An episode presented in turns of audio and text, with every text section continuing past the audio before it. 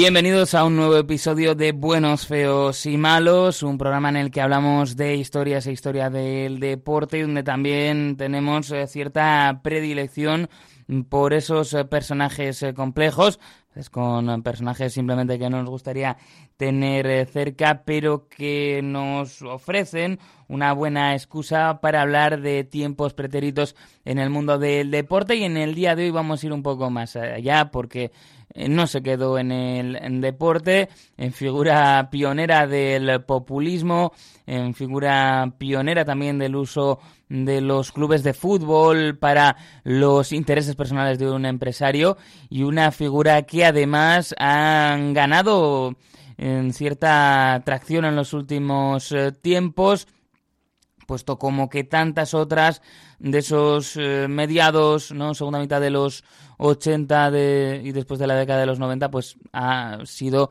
recuperada con diversos eh, proyectos, en este caso con una serie documental en su momento, con una biografía también novelada y con, bueno, pues eh, ser, con el ser parte bastante importante de otra serie documental, en este caso no centrada en su figura únicamente, sino en todos los presidentes particulares que tuvo el fútbol español en los años 90.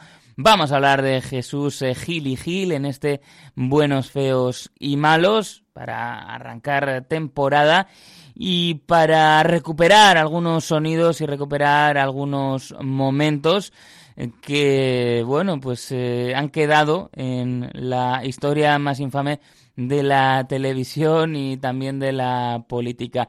Merece la pena. Eh, tiene también ¿no? alguna foto pues eh, llamativa que lo emparenta con la Semana Grande Bilbaína, aunque eso creo que lo dejaremos a un lado y vamos a hacer un pequeño viaje en el tiempo para conocer su figura, para conocer lo que fue aquel deporte, lo que fue aquella televisión y también aquella política. Para todo eh, tuvo tiempo Jesús Gil y Gil, que es el protagonista de nuestros buenos, feos y malos. Y vamos a arrancar viajando en el tiempo un poquito más atrás, pero solo un poquito del momento en el que Jesús Gil empezó a tener una popularidad máxima a través de los medios de comunicación.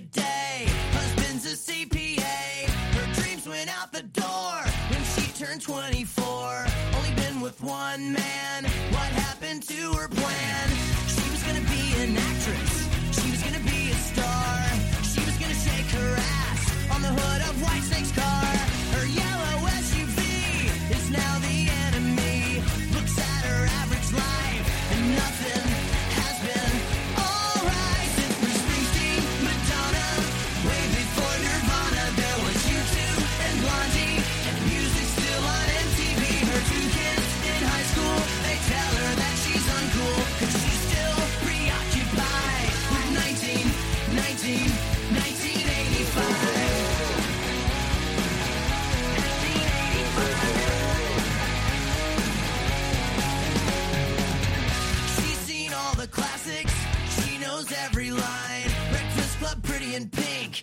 Even St. Elmo's fire.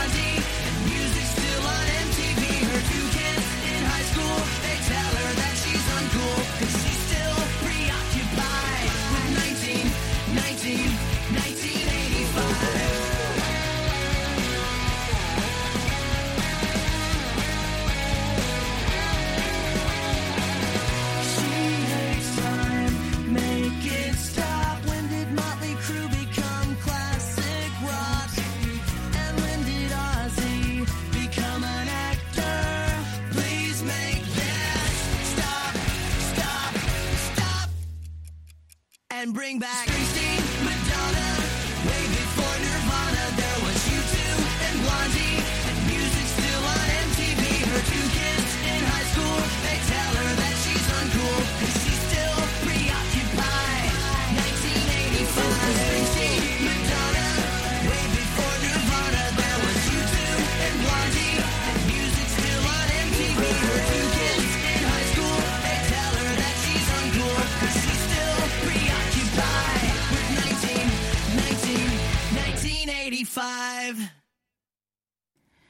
Pues así vamos a arrancar fijándonos en un personaje que da para, para todo lo que se ha generado alrededor, ¿no? Un personaje que generaba una atracción sorprendente y que mm, sacaba a la luz las más bajas pasiones de muchísimas personas que optaron por él incluso políticamente. Jesús Gil cuando llegó a ser alcalde de, de Marbella una figura prácticamente inabarcable en menos de una hora, pero bueno, que nos dejará también algunos momentos interesantes. Lo cierto es que hablamos de, de alguien que, que, hasta cierto punto es también un hijo de su tiempo, ¿no? Y, y un hijo de esa España franquista y de cómo se buscaba, ¿no? Pues eh, cómo se buscaban algunos la vida en ese escenario. Él nace en 1936 en Burgo de Osma, en, en Soria. Y está muy marcado sobre todo por el carácter de su madre, ¿no? Algo que, que compartiría esa necesidad de progresar, esa eh, búsqueda constante del progreso económico le marcaría y de hecho su madre, eh, Guadalupe, era de una familia muy humilde y bueno, pues había explicado cómo eh, a la hora de casarse buscó casarse bien, como se dice, ¿no? Buscó casarse con un hombre que estuviera mejor en posición económica y así es como conoce al que sería el padre de, de Jesús Gil y haciéndolo, bueno, pues eh, por, por dinero, ¿no? Que, no estaba enamorada y llegaba a contar en un momento a un periodista que le daba absolutamente igual eh, como fuera su marido, que pues eh, buscaba simplemente alguien que estuviera en una buena posición económica y por eso se casa con uno de los hombres más ricos de, del pueblo. Y es de esa relación donde nace Jesús Gil, que aún así no logra tener esa situación económica desahogada que había buscado su madre con el matrimonio porque bueno pues su padre se arruina eh, cae en depresión y fallece en el año 38 dejando a Guadalupe que había buscado por la vía del matrimonio la comodidad económica pues en una situación muy complicada con tres niños eh, pequeños y sin, sin demasiado sin demasiado dinero realmente para poder tirar para adelante. No era un buen estudiante Jesús Gil, esto igual a algunos no les sorprende viendo la trayectoria que tuvo después y el perfil ¿no? de, de personalidad que, que, marcaba, de cómo eh, parecía que las normas no se aplicaran para él, ¿no? Y eso, pues evidentemente es difícil que te haga buen, buen estudiante si tienes esa mentalidad de que, bueno, tú lo haces a tu manera, tú buscas la vida y que no necesitas eh, nada más. Y empieza a buscarse, bueno, pues la vida primero en un negocio de, de repuestos, eh, donde comienza a, a, trabajar, donde, bueno, pues eh, tiene sus primeras experiencias profesionales de repuestos de automóviles y entra en el mundo de la construcción también, ¿no? Y es en ese contexto cuando por primera vez, todavía en la década de los 60, su nombre salta, digamos, al, al gran público. Eh, ¿Cómo lo hace? Pues eh, lo hace de la peor manera posible cuando es juzgado y encarcelado mm, por un delito de homicidio involuntario a causa de la muerte de 58 personas en la urbanización de Los Ángeles de San Rafael. Mm, él había logrado progresar hasta ser promotor, era el propietario también de esta urbanización y allí se estaba celebrando la convención de una cadena de supermercados. Contaban los testigos y contaban las investigaciones que Gil había tratado de acortar los plazos lo máximo posible y había algunos eh, que decían que incluso el cemento todavía no estaba seco del todo cuando decidió celebrar aquel evento porque era muy importante para el contrato que había firmado. Se había realizado además las obras sin la supervisión de un arquitecto, no tenían plan de construcción, se adelantó muchísimo eh, la inauguración y además de esos 58 fallecidos, otras 147 personas eh, también resultaron heridas.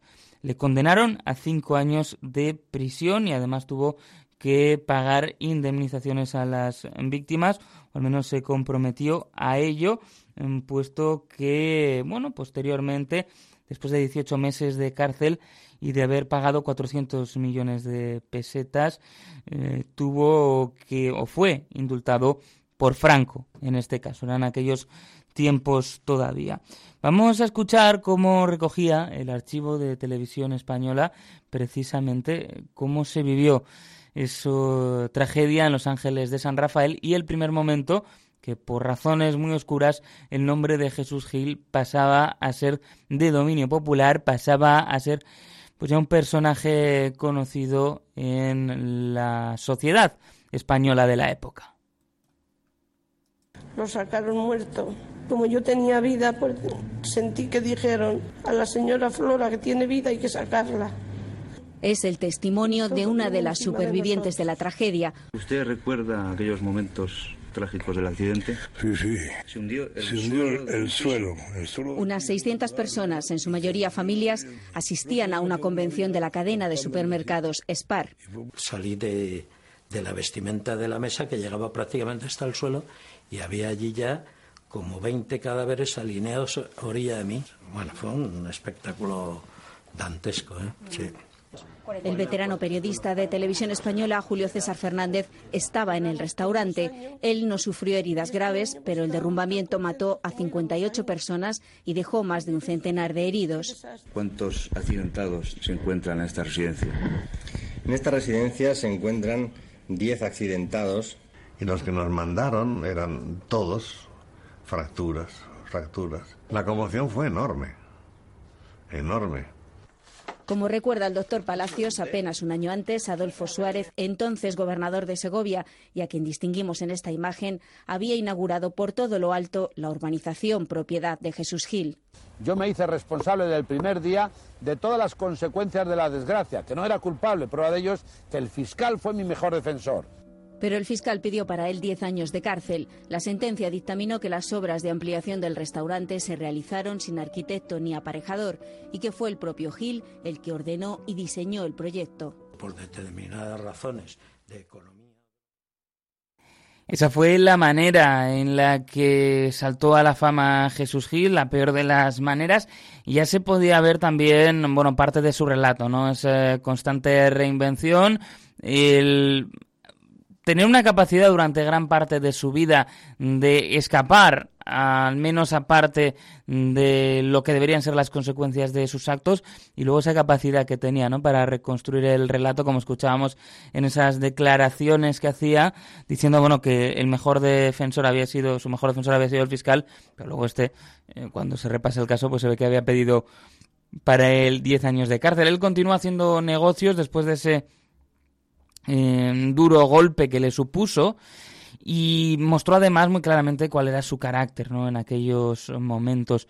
Una de las cosas que cuenta el periodista Iván Castelló en, su biografía novelada de Jesús Gil es cómo eh, en las horas siguientes, ¿no? al día siguiente eh, de ese accidente, en, de esa tragedia en la ampliación del restaurante, Gil tenía mucha comida que no se había llegado a servir y era además consciente de que iba a necesitar dinero para hacer frente a la a la bueno pues a lo que se le venía encima básicamente a las responsabilidades que iba a tener que pagar por lo que allí había sucedido y cuenta en Castellón el libro que merece mucho la pena y que entra más en profundidad lo que vayamos a poder hacer nosotros en los próximos minutos cómo había ido con esa comida a ofrecerla a los restaurantes de la zona para tratar de sacar un dinero extra y de esa manera, bueno, pues también estar mejor preparado para lo que se le venía encima, ¿no? Y para no desperdiciar nada. Ahí se ve un poco eh, cómo es el personaje y cómo en una situación así, en la que lo normal sería, y lo, humano seguramente, estar derrumbado por la tragedia que uno había contribuido a que sucediera, pues él estaba pensando ya en clave de, de negocios. Bueno, como decimos, fue capaz de sobreponerse lentamente, eh, fue capaz de mm, tirar con sus negocios para adelante y eso sí su nombre bueno pues permanecería en un segundo plano permanecería eh, como un recuerdo de lo que había sido la tragedia de Los Ángeles de San Rafael pero no estaba situado en esa primera plana hasta que en el año 87 es eh, cuando accede a la presidencia del Atlético de Madrid y ahí es ya cuando empieza el pico máximo de la popularidad de Jesús Gil.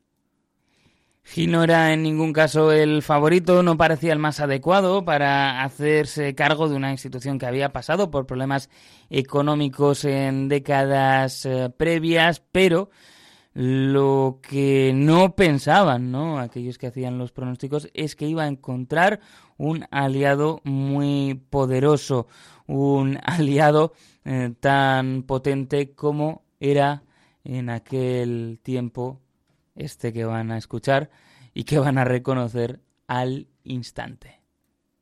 sorprendente y esta ha sido la gran noticia de la jornada que les hemos servido en directo en el día de hoy. A partir de este instante van a asistir ustedes, jurados y vacunados ya de no pocos espantos, a una carrera loca y desenfrenada de chupópteros, correveidiles, maleteros y resto de la fauna peloteril. Creo que estamos ya al cabo de la calle. Mañana, en directo y desde este mismo lugar que hoy polariza el centro de toda la atención política de Europa, volveremos. José María García fue la pieza clave para que Jesús Gil pudiera acceder a esa eh, presidencia del Atlético de Madrid, el apoyo mediático de uno de los periodistas eh, pues que más capacidad han tenido ¿no? para influir en el deporte, unido a la posibilidad de que eh, bueno, pues eh, llegara al club madrileño Paulo Futre fueron las claves que llevaron a Jesús Gil a esa presidencia del Atlético de Madrid. A partir de ahí, primero como presidente, después ya como mm, propietario, se iba a iniciar un periodo en el que raro iba a ser el día en el que no iba a estar en los medios de comunicación. Gil tenía una tremenda capacidad para atraerlos y para mm, llenar minutos y minutos páginas y páginas con esas excentricidades, con esas salidas de pata de banco constantes que eran un imán para los medios de comunicación. Con esa llegada a la presidencia del Atlético de Madrid, iba a empezar esa época en la que iba a estar siempre presente y en la que además iba a ir en una constante escalada, cada vez más tiempo a sus ocurrencias en el Atlético, después a sus devaneos con la televisión y el salto definitivo a la política con la creación de un partido que llevaba su propio nombre. Ahora seguimos contando estas aventuras de Jesús Gil.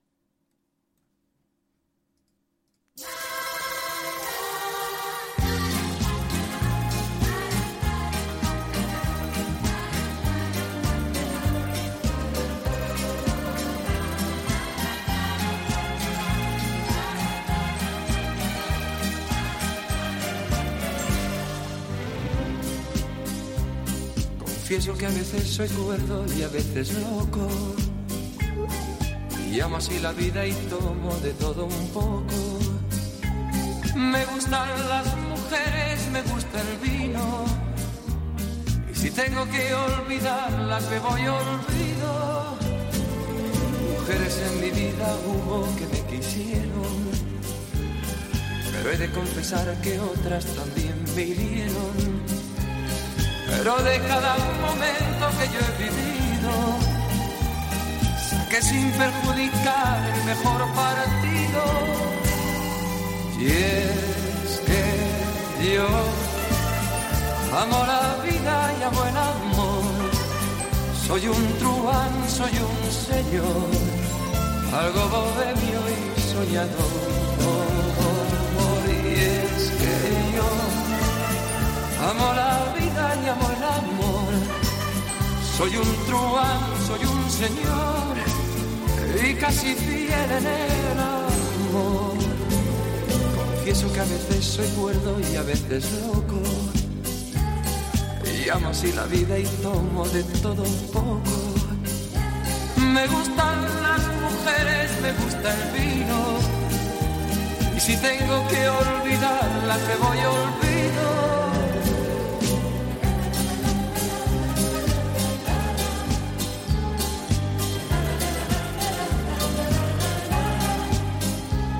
Me gustan las el vino.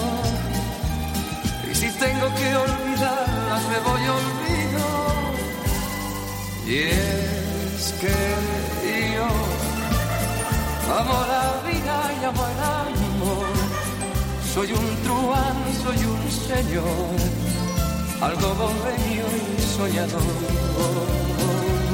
Y es que yo Amo la vida y amo el amor. Soy un truán, soy un señor y casi fiel en el amor. Y es que yo No más eh, truán que cualquier otra cosa, lo que más que señor, sobre todo lo que era Jesús Gil, cuya historia estamos contando en este Buenos, Feos y Malos. Enseguida volvemos.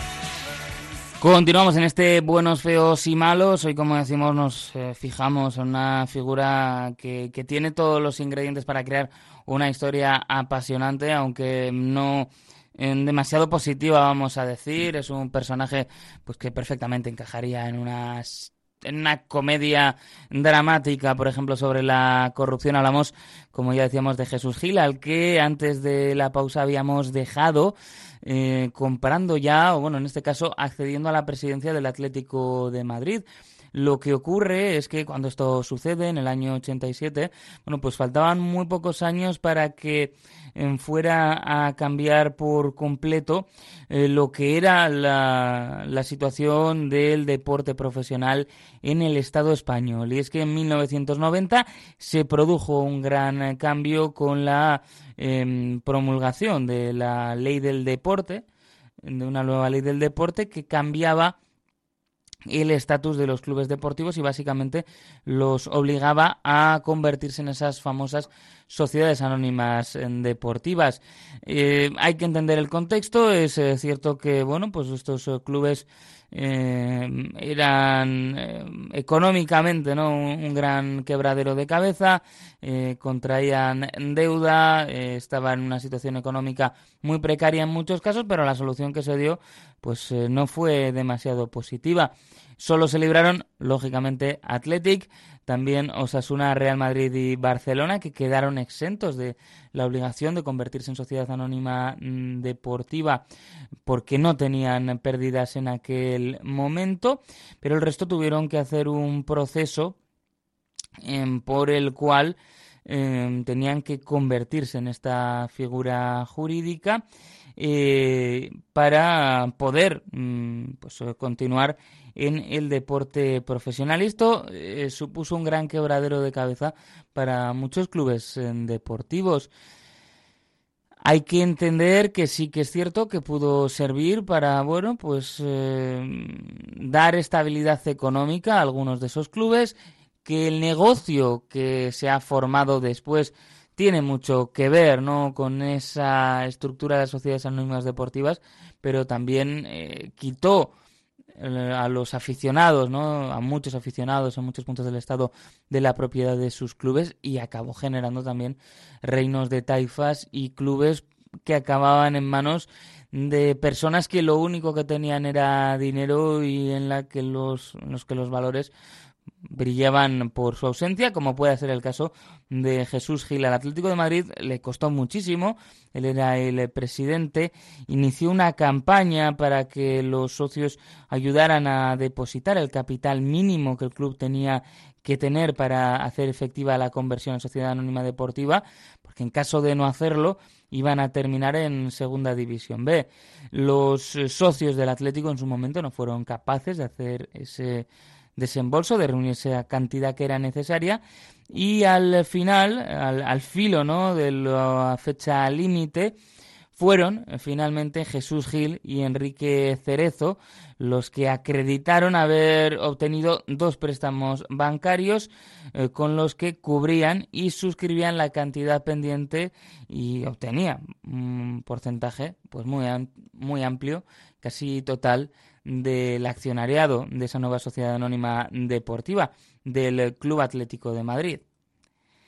Hasta ahí es una historia de tantas que se vivieron en aquella época, una historia pues de cómo alguien eh, se hacía con un club eh, valioso, se hacía con bueno, un- una gran marca eh, de la industria deportiva, vamos a decir, aprovechando pues que se le presentaba la oportunidad y que tenía esa capacidad económica, esto se vio en muchos lugares, lo que pasa es que aquí la historia tenía mucha más miga y es que una vez eh, se hizo efectiva esa conversión, el, el 1 de julio ya se convierte en el Club Atlético de Madrid Sociedad Anónima Deportiva y se convierte Jesús Gil en el máximo accionista, además de seguir ejerciendo la presidencia. Bueno, lo que sucede ahí es que eh, cuando consiguen esa conversión, lo que hacen Gil y Cerezo es ingresar el dinero en una cuenta personal, el dinero de los em, préstamos y em, posteriormente lo que se hace es devolver a las entidades bancarias ese dinero, es decir, lograban hacerse con el 95% del Atlético Gil y Cerezo sin haber llegado a desembolsar pues prácticamente ni una peseta, ¿no? que era el- la, la divisa que se utilizaba entonces. Costó mucho que fuera, bueno, pues que hubiera una sentencia de ese caso atlético. Llegó en el año 2004 y se consideró que estaba em, prescrito, por tanto fueron absueltos, no se les impuso la obligación de devolver las acciones y hay una continuidad entre ese eh, ingenioso robo que perpetrar- perpetraron y lo que es la, bueno, la propiedad actual, ¿no? del Atlético de Madrid. Sé que no es un equipo que resulte demasiado simpático y tampoco su afición, pero hay que ponerse también en la situación de pues que alguien robe un club deportivo y se lo quede, ¿no? Sea un activo. Que además, hace no tanto, eh, uno de los hijos de, de Gil, que, que ha seguido más de cerca, ¿no? En la gestión del Atlético de Madrid, pues decía que no iba a ser un, un activo que le iba a pasar a sus hijos, con lo cual esto lo venderá y sacará una buena cantidad de dinero. Fueron años que en lo deportivo eh, se caracterizaron por esa personalidad, ¿no? arrolladora y esa personalidad tan abrasiva que, que tenía eh, Jesús Gil y Gil. Conocidos fueron sus bailes de entrenadores y conocido fue también su capacidad para ir generando eh, controversias que lo único que hacían era reforzar su imagen pública, hacerlo más entretenido, por más que esto pueda ser una bestialidad. Por eso no era extraño escucharle decir cosas que, bueno, pues ahora no, no, se, no se escucharían, ¿no? Na- Nadie hablaría en esos eh, términos, pero eh, también yo creo que explican hasta cierto punto el atractivo que ha tenido el personaje, porque hoy hablamos de él, porque ha habido tantos eh, bueno, pues, productos audiovisuales en los últimos años que han querido mm, fijarse en lo que él fue y que nos muestran también eh, seguramente que ese tipo de atractivos mm, sigue muy vigente y es que cuando exploremos su parte política pues veremos que hay una parte del espectro político que sigue apelando a lo mismo para tratar de conquistar votos. Gil lo tenía todo, no dudó, por ejemplo, en hacer declaraciones que seguramente ya levantarían más de alguna mirada en su momento y que ahora simplemente resultan inaceptables. a fichar a un jugador importante y me, y me he enterado que es maricón, digo, no, ese no le meto en el vestuario. porque me he enterado, iba a fichar un jugador y tal, me he quedado helado. Realmente faltará que dijeran, Gil tiene uno de estos allí. ¿Sabes por qué quiero ser alcalde de Marbella? Porque me gusta esto, porque tengo intereses como tú a lo mejor. También se vio implicado en alguna controversia en la que se le tachaba de racista, controversia que trató de apagar explicándose de una manera particularísima, como todo lo que hacía. I all. I am white. No problem. Ahora, I think that excuse me. If I think that you black and say black, black, black all days is very bad.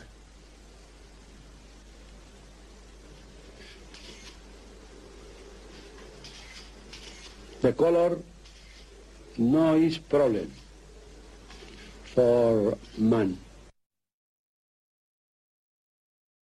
Aunque consiguió algunos éxitos deportivos, la sombra de la corrupción estuvo muy presente. No se puede pasar por alto, por ejemplo, el que fue conocido en su momento como Caso Negritos, en el que Jesús Gil contrataba a falsos futbolistas para cubrir una deuda que afirmaba el club había contraído con él. De esta forma, eh, Gil logró saldar una deuda de 2.700 millones de pesetas que reconocía eh, tener eh, contraída con el club, cediéndole de esta forma los derechos de cuatro futbolistas que valían mucho menos de la cantidad en la que fueron tasados. Así se explicaba y así se llevó, bueno, pues hasta eh, lo que hacía Gil era, apuntaban, apoderarse ¿no? de cantidades pertenecientes al club, llegó a deber 2.700 millones y de la mejor manera que tuvo, lo que se le ocurrió, de ocultarlo y de solventar esa deuda, fue eh, compensando con un activo ficticio que eran eh, derechos sobre cuatro jugadores pues que no eran no eran tales no esto sucedió en el 98 hicieron cuatro contratos eh, por los que cedían al Atlético los derechos económicos y de imagen de Abbas Muyiwa Lawal, jugador nigeriano, Limamu Mbengue, senegalés, Bernardo Matías Llana, angoleño, y Maximiliano de Oliveira Teixeira, un brasileño. El primero de ellos fue incorporado al Atlético B, eh, que principalmente fue suplente. Decían en su momento pues que evidentemente su valor de mercado era muy inferior a los mil millones de pesetas masiva que por él hicieron pagar los Gil al Atlético de Madrid. Eh, otro de ellos se encontraba en España por un proceso de reagrupación familiar, no tenía trabajo ni actividad eh, conocida y los Gil lo tasaban en 190 millones de pesetas masiva y bueno, pues situaciones similares eran las de los otros eh, presuntos futbolistas, uno de ellos que había llegado solicitando asilo y refugio y bueno, pues gente que había, ¿no? se habían visto eh, como víctimas también, ¿no? de esta operación por la cual esa deuda en que tenían con el Atlético, pues los Gil la solventaron de una manera eh, lo más eh, corrupta posible. Es interesante ver cómo Jesús Gil hablaba de la corrupción en uno de los programas de televisión que llegó a tener y del que ahora, enseguida, escucharemos la sintonía. Tengo más de 300 millones de pesetas ya y no sé qué hacer con ellos. Y tengo mi barco que lleva dos horas de navegación, que por cierto la última vez que lo he utilizado ha sido en la gran procesión emocionante, vibrante, bonita, de todo el pueblo de Marbella, 200 barcos, eh, incluso hasta caer lo irreverente porque hacían rimas de la Virgen, de Gil, pero en tono bonito, en tono constructivo, pues luego esa gente que te besaba, que te abrazaba, ese es mi pueblo de verdad. A esos son a los que había que darle los 300 millones, o los 3.000 o los 300.000, de muchos que a lo mejor los obtienen indebidamente.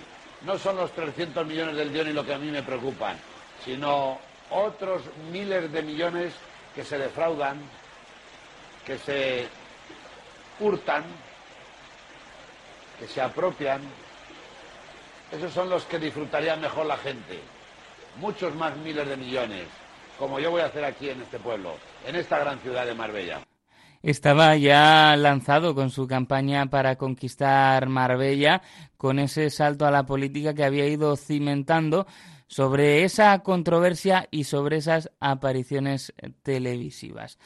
Vamos a ver qué tal le salió la apuesta a Jesús eh, Gil y antes, eso sí, para relajarnos un poco, hacemos escuchar un, un poquito de música relacionada también con eso. Vamos a escuchar The Gambler, todo un clásico.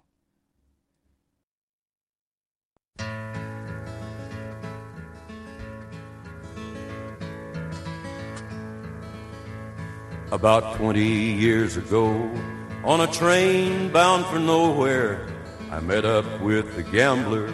We were both too tired to sleep, so we took turns staring through the window at the darkness till boredom overtook us and he commenced to speak.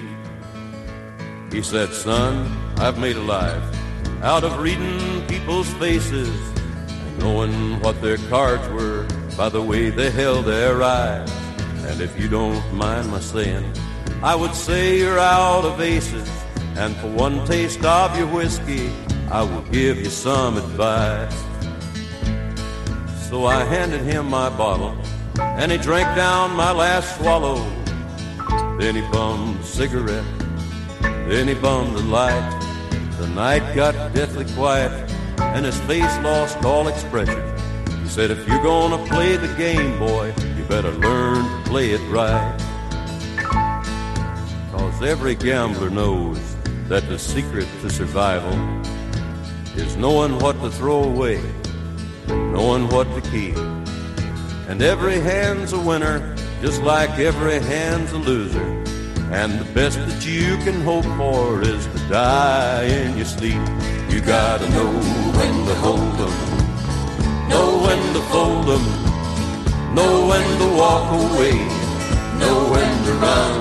You don't ever count your money while you're sitting at the table. There'll be time enough for counting when the dealing is done. You gotta know when to hold 'em, know when to fold 'em, know when to walk away, know when to run. You don't ever count your money while you're sitting at the table. There'll be time enough for counting when the dealing is done.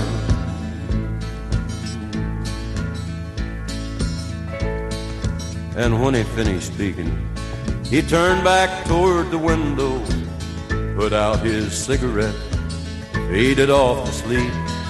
Somewhere in the darkness, the gambler, he broke even. But in his final words, I found an ace that I could keep.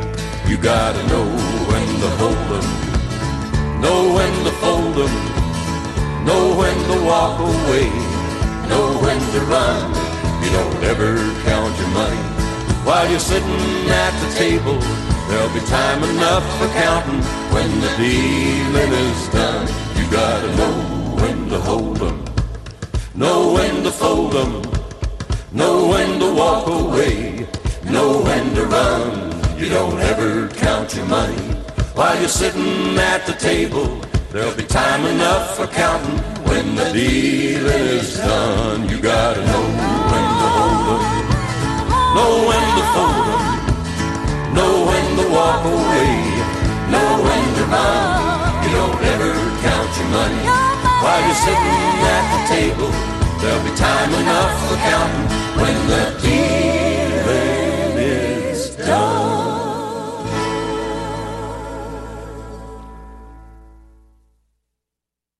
En un camino tantas veces recorrido y de esas reminiscencias berlusconianas, lo que hizo Gil, una vez ya asentado en los 90 y con, eh, bueno, pues esa plataforma ¿no? que había encontrado en el Atlético de Madrid, como presidente todavía por aquel entonces, ya en el 92 como propietario, fue dar el salto a la política. Lo decíamos, aparecía mucho en televisión, eh, era un personaje que no dejaba indiferente y que en cada una de esas apariciones públicas hacía gala de su populismo, un populismo que encontraba apoyo político en determinados sectores. Por eso, en el 91 es cuando funda su partido, el GIL, el Grupo Independiente Liberal, por un lado, porque bueno, se vendía como esa tercera opción, él hablaba mucho, ¿no?, de eh, cómo era la vía entre el Partido Socialista y el Partido Popular, eh, que era otra opción, y por otro lado, pues porque lógicamente un hombre del ego de Jesús Gil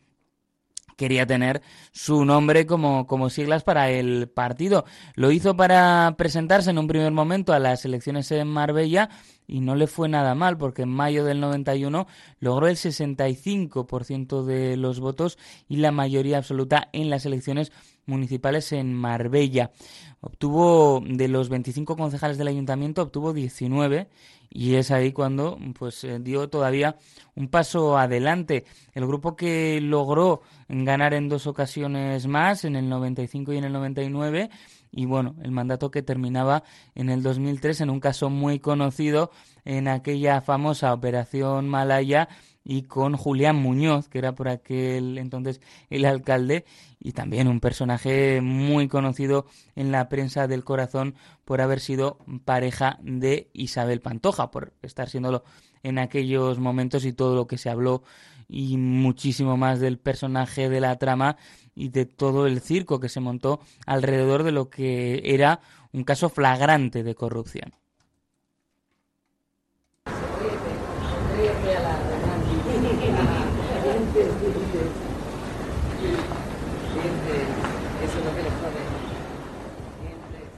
Era uno de los momentos más eh, conocidos de ese romance entre Isabel Pantoja y Julián Muñoz, ¿no? Personaje también que después pues se ha quedado en la televisión.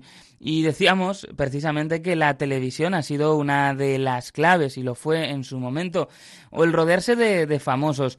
Es eh, curioso eh, dar un vistazo al vídeo promocional, por ejemplo, en que, que lanzaba eh, Jesús Gil en el 92 eh, eh, para eh, promocionar lo que había hecho en Marbella y cómo se reunía, por ejemplo, con caras conocidas.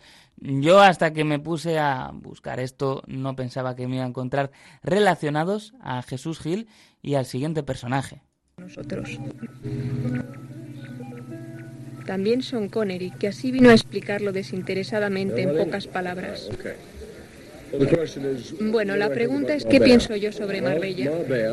Bueno, cuando yo llegué a Marbella hace muchos años, quizás 30 años, me quedé impresionado con el lugar, que con su sencillez era un hermosísimo sitio donde vivir. Todo el mundo era muy agradable con los demás.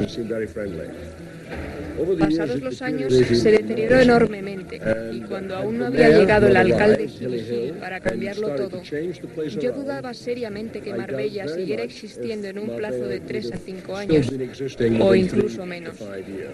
Pues Gil eh, salvó Marbella, al menos eso era lo que decía James Bond, ¿no? Es un poco el resumen de una situación.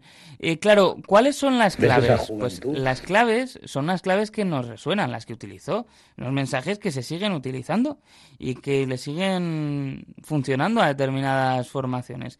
Gil, por ejemplo, en el 92 decía cosas como esta.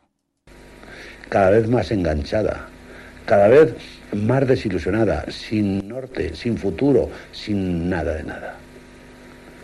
Ves a todo el mundo decepcionado, agrio.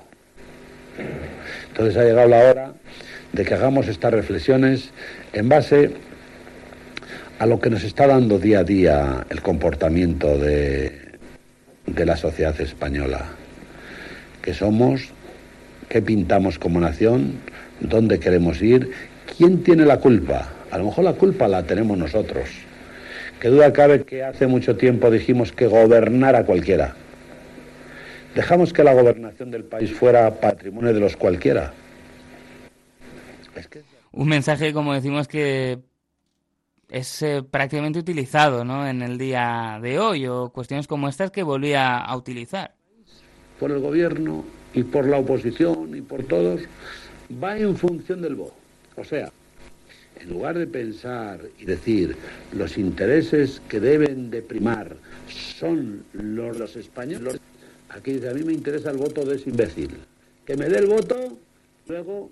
El sonido no es muy bueno, pero se, se, se entiende perfectamente el mensaje que estaba utilizando. Un pionero prácticamente del populismo, pionero de muchas cosas que lo fue Gil y también lo fue de esto. Y esos mensajes siguen calando y siguen funcionando. Y no tenemos que buscar eh, ejemplos demasiado lejanos en el tiempo. Incluso habrá quien quizá lo esté escuchando y puede incluso darle la, la razón, ¿no? Porque esto lo, lo hemos visto. O lo haría si no se lo escuchara, pues a un personaje que todos sabemos sus intenciones porque ha pasado mucho tiempo. Llegó a tener, como decimos, el año en el que se presenta, el año 91, eh, se presentan las elecciones en, en Marbella y las gana, llega a tener incluso un programa de televisión en aquella Telecinco, ¿no? El, el vínculo con la cosmovisión de Berlusconi no se quedaba solo en la forma de hacer política, sino también en cosas como esta. Tiene un programa en verano del año, eh, del año 91 en el que, bueno, deja todas esas famosas imágenes eh, presentando un programa desde un jacuzzi en bañador con unas mujeres en bikini, ¿no? Que es una imagen de las más recordadas de la caspa asociada con el, el Telecinco no- noventero. El de ahora es otro tipo de caspa, pero es, diferente. El programa se emitió de julio a septiembre del año 91 y generó mucha expectación, sobre todo en el arranque. El primer programa llegó a tener una cuota de pantalla del 40%, ¿eh? cifras bastante importantes y tuvo evidentemente hasta su propia sintonía, eh, tuvo pues una intro en que ha pasado también a la posteridad de la caspa, es verdad, igual de lo cutre, pero la posteridad al fin y al cabo, que sonaba tal que así.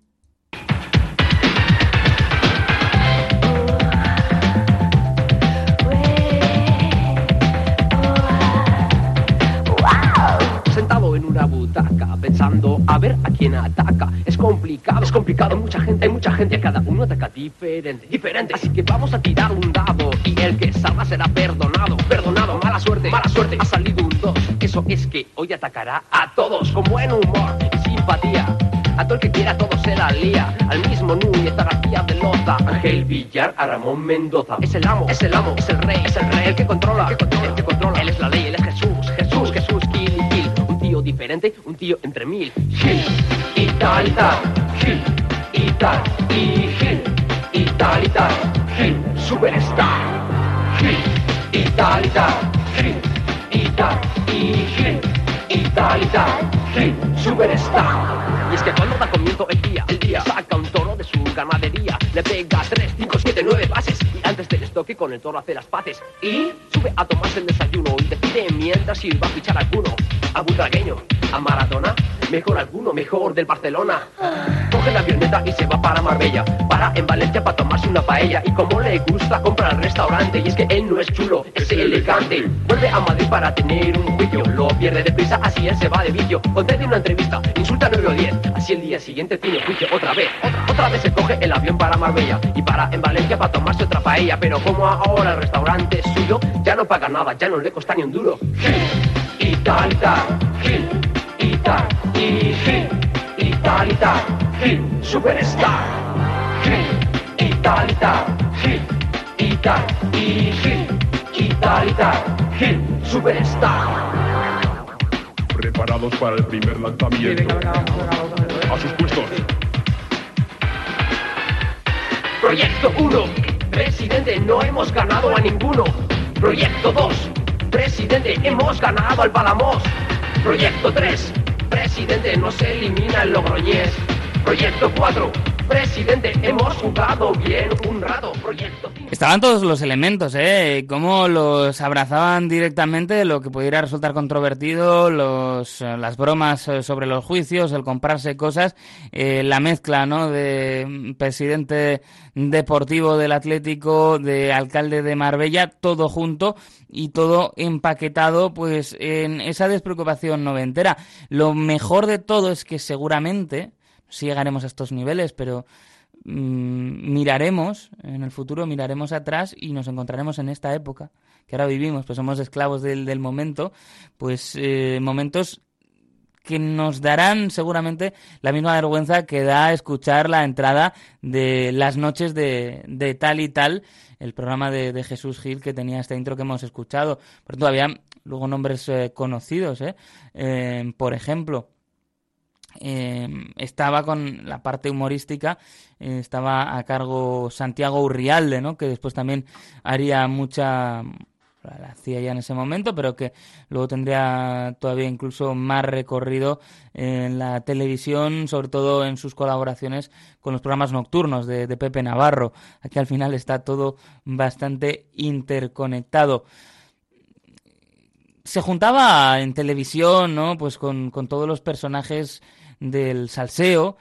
Por ejemplo, eh, aparecía con Carlos Herrera explicándole su teoría económica a una Carmen Martínez Bordiú que, bueno, hacía un poco de, de convidada de piedra. Otra combinación que no creía que iba a escuchar. Lo colócanos, colócanos. ¿Tú crees que podrías Hombre, hacer algo? Lo por- primero que hago es colocar a los de mi pueblo. Que ya demasiado gente de fuera estoy colocando. Todos los pueblos alrededor están trabajando. Lo cierto es que hemos hecho algo que es increíble, porque el boca a boca funciona de maravilla. Y tú sabes que cuando el boca a boca funciona, tú me lo decías antes, ¿no? Pues contamos hoy con una situación inmejorable, que la Costa del Sol, que tendrá agua, por cierto, que no se asuste nadie, que va a tener agua, que yo arreglo lo del agua y el vino y lo que haga falta, con las desaladoras y con lo que sabes, que sabes que la fama que luego nos pones es que no va a haber agua, que no sé qué, no venga usted, tus amigos franceses y todo eso, ya ¿Mis ¿sabes? amigos? Claro, sí, ya, entre comillas. Exacto. Total, que nuestro modelo de gestión es que la filosofía de la empresa aplicada a la administración pública y no hacemos sectarismo. Y entonces, en base a eso, se funciona bien, se produce y cuando hay inversión, Estos son los años 90, ¿eh? Salió como salió y todavía tiene tracción en el discurso. Yo creo que no está, no está de mal, no está de más recordarlo, ¿eh? No está de más ver cómo, pues eso, hay algunas cosas, los mensajes que perviven y lo que simplemente cambia son los, los protagonistas, ¿no? Que eh, se benefician políticamente de ello. Y digo que cambian los personajes porque hace tiempo que evidentemente en Jesús Gil no juega ya un papel en lo que es el discurso político o mediático. Fallecía en el año 2004 y había dejado la alcaldía eh, de Marbella en el año 2002, un año antes de dejar definitivamente la presidencia del Atlético de Madrid. Unos últimos años que fueron muy convulsos, muy marcados por los procesos judiciales y por la pérdida, ¿no? Pues de todo aquello en que había considerado mm, suyo. Eh, es cierto que después de su muerte lo, lo absuelven, ¿no? Por la prescripción de ese caso atlético del que hablábamos, pero en la misma sentencia lo declaraba culpable de estafa al club por la simulación de contratos, aunque eso sí, evidentemente la condena en este caso quedaba extinguida por su fallecimiento que llegó el 14 de mayo de 2004 después de haber sufrido una trombosis cerebral. Una figura que para que veamos también el arraigo que llegó a tener en la cultura pop, como con tantas con tantos otros personajes, ha habido rumores, incluso sobre que no hubiera muerto en realidad. Rumores infundados, rumores que también pues encontraron eh, cierta eh, cierto motivo, ¿no? Para seguir eh, con vida con un cruce de cables de billar en una conversación con uno de los hijos de Gil. Pero el hecho de que se dijera, por ejemplo, que no había muerto, sino que se había fugado a Venezuela, dice mucho de cómo se percibía el personaje de Jesús Gil y dice mucho también de hasta qué punto había calado. Este tipo de conspiraciones solo suelen surgir con personajes pues que han tenido arraigo en la cultura popular y sin duda Jesús Gil lo fue. Ahora se han recuperado, por ejemplo, todos los presidentes o muchos de ellos de aquella época en una serie documental de, de Movistar que no solo se centra en Gil, sino en otros personajes parecidos ¿no? que hubo en aquellos eh, tiempos y que dejaron mucho entretenimiento en una época despreocupada que ahora, mirando hacia atrás, pues resultan más cercanos a lo grotesco que a lo gracioso.